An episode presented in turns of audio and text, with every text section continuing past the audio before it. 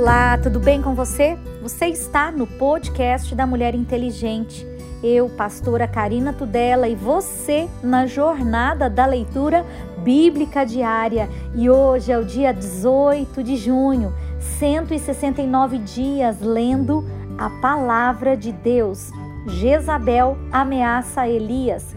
1 Reis, capítulo 19, versículo 1. E Acabe fez saber a Jezabel tudo quanto Elias havia feito e como totalmente matara todos os profetas à espada. Então Jezabel mandou um mensageiro a Elias a dizer-lhe: Assim me façam os deuses e outro tanto, se de certo amanhã, a estas horas, não puser a tua vida como a de um deles. O que vendo ele, se levantou e para escapar com vida se foi e veio a Betseba que é Judá, e deixou ali o seu moço. E ele foi ao deserto, caminho de um dia, e veio e se assentou debaixo de um zimbro, e pediu em seu ânimo a morte, e disse: Já basta, ó Senhor, toma agora a minha vida, pois eu sou, não sou melhor do que os meus pais? E deitou-se e dormiu debaixo de um zimbro. E eis que então um anjo tocou e lhe disse: Levanta-te e come. E olhou, e eis que à sua cabeceira estava um pão cozido sobre as brasas e uma botija de água, e comeu e bebeu, e tornou a deitar-se. E o anjo do Senhor tornou segunda vez e o tocou e disse: Levanta-te e come, porque muito comprido te será o caminho. Elias no monte Horebe.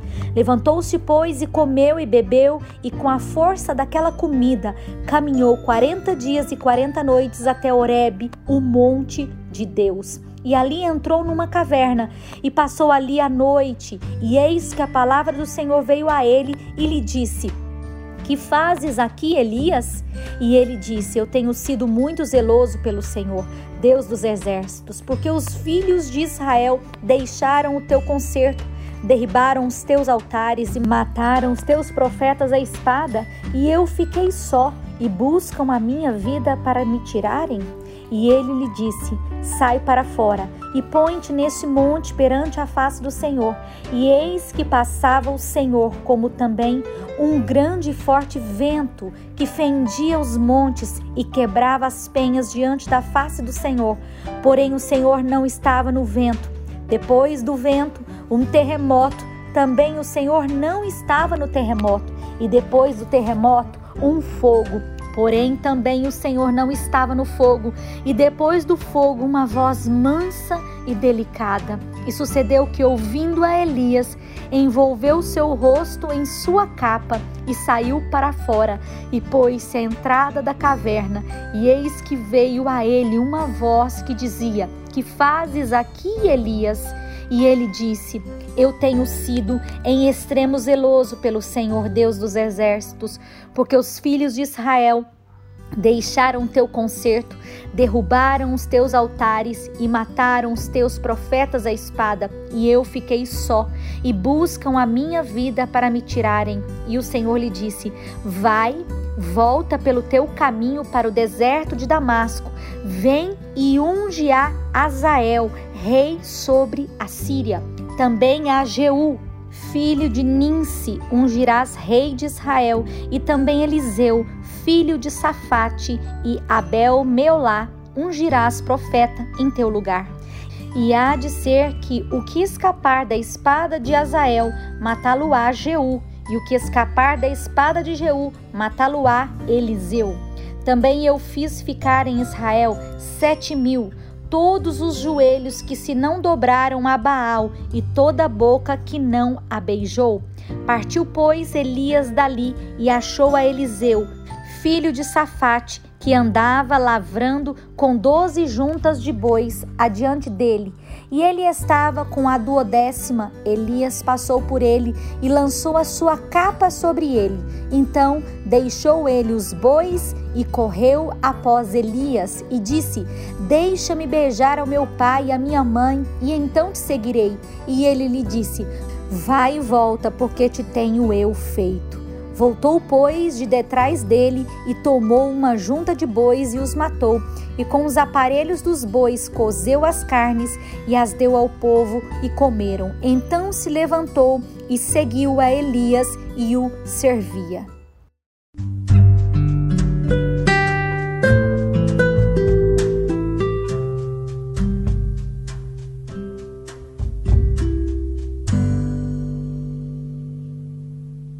Novo Testamento. Atos dos Apóstolos, capítulo 12, versículo 1. Herodes manda matar Tiago. Pedro é livre da prisão, a morte de Herodes. Por aquele mesmo tempo, o rei Herodes estendeu as mãos sobre alguns da igreja para os maltratar e matou a espada Tiago, irmão de João. E vendo que isso agradara aos judeus, continuou mandando prender também a Pedro, e eram os dois dos asmos. E havendo prendido, o encerrou na prisão, entregando a quatro quaternos de soldado, para que o guardassem, querendo apresentá-lo ao povo depois da Páscoa. Pedro, pois, era guardado na prisão, mas a igreja fazia contínua oração por ele a Deus. E quando Herodes estava para o fazer comparecer, nesta mesma noite estava Pedro dormindo entre dois soldados, ligado com as suas cadeias, e os guardara diante da porta, guardavam a prisão. E eis que sobreveio o anjo do Senhor e resplandeceu uma luz na prisão, e tocando a Pedro no lado, o despertou, dizendo: Levanta-te depressa. E caíram-lhe das mãos as cadeias. E disse-lhe o anjo: Singe-te e ata as tuas sandálias. E ele o fez assim. Disse-lhe mais: Lança às costas a tua capa e segue-me. E saindo, o seguia e não sabia que era real o que estava sendo feito pelo anjo, mas cuidava que via alguma visão. E quando passaram a primeira e a segunda guarda, chegaram à porta de ferro que dá para a cidade, a qual se lhes abriu por si mesma, e tendo saído, percorreram uma rua, e logo o anjo se apartou dele. E Pedro tornou-se a si e disse: Agora eu sei que verdadeiramente que o Senhor enviou o seu anjo e me livrou da mão de Herodes e de tudo o que o povo dos judeus esperava. E considerando ele nisso, foi à casa de Maria, mãe de João, que tinha por sobrenome Marcos, onde muitos estavam reunidos e oravam. E batendo Pedro à porta do pátio, uma menina chamada Rode saiu a escutar. E conhecendo a voz de Pedro, de alegria, não abriu a porta, mas correndo para dentro, anunciou que Pedro estava à porta. E disseram-lhe: Estás fora de ti. Mas ela afirmava que assim era, e diziam: É o seu anjo. Mas Pedro perseverava em bater, e quando abriram, viram-no e se espantaram. E acenando-lhe ele com a mão para que se calassem, contou-lhes como o Senhor o tirara da prisão e disse: Anunciai isto a Tiago e aos irmãos. E saindo, partiu para o outro lugar. E sendo já dia, houve não pouco alvoroço entre os soldados, pois o que seria feito de Pedro. E quando Herodes o procurou e não achou, feita inquirição aos guardas, mandou-os justiçar e, partindo da Judéia para Cesareia, ficou ali. E ele estava irritado com os de Tiro e de Sidom, mas estes, vindo de comum acordo ter com ele e obtendo a amizade de Blasto, que era camarista do rei, pediam paz porquanto o seu país se abastecia do país do rei.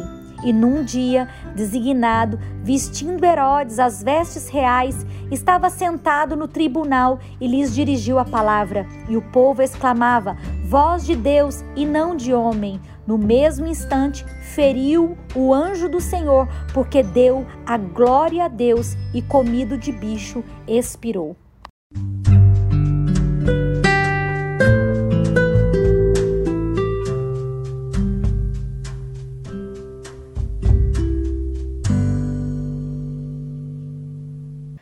Orando os salmos. Pense nas maneiras como o Senhor já lhe mostrou seu amor infalível e agradeça a Ele por todas elas. Salmo 136.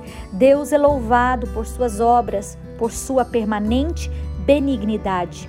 Louvai ao Senhor, porque Ele é bom, porque a sua benignidade é para sempre. Louvai ao Senhor dos deuses,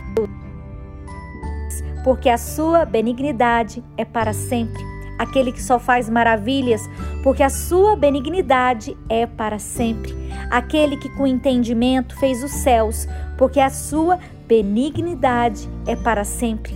Aquele que estendeu a terra sobre as águas, porque a sua benignidade é para sempre. Aquele que fez os grandes luminares, porque a sua benignidade é para sempre o sol para governar de dia, porque a sua benignidade é para sempre. A lua e as estrelas para presidirem a noite, porque a sua benignidade é para sempre. Que feriu o Egito nos seus primogênitos, porque a sua benignidade é para sempre. E tirou a Israel do meio deles, porque a sua benignidade é para sempre.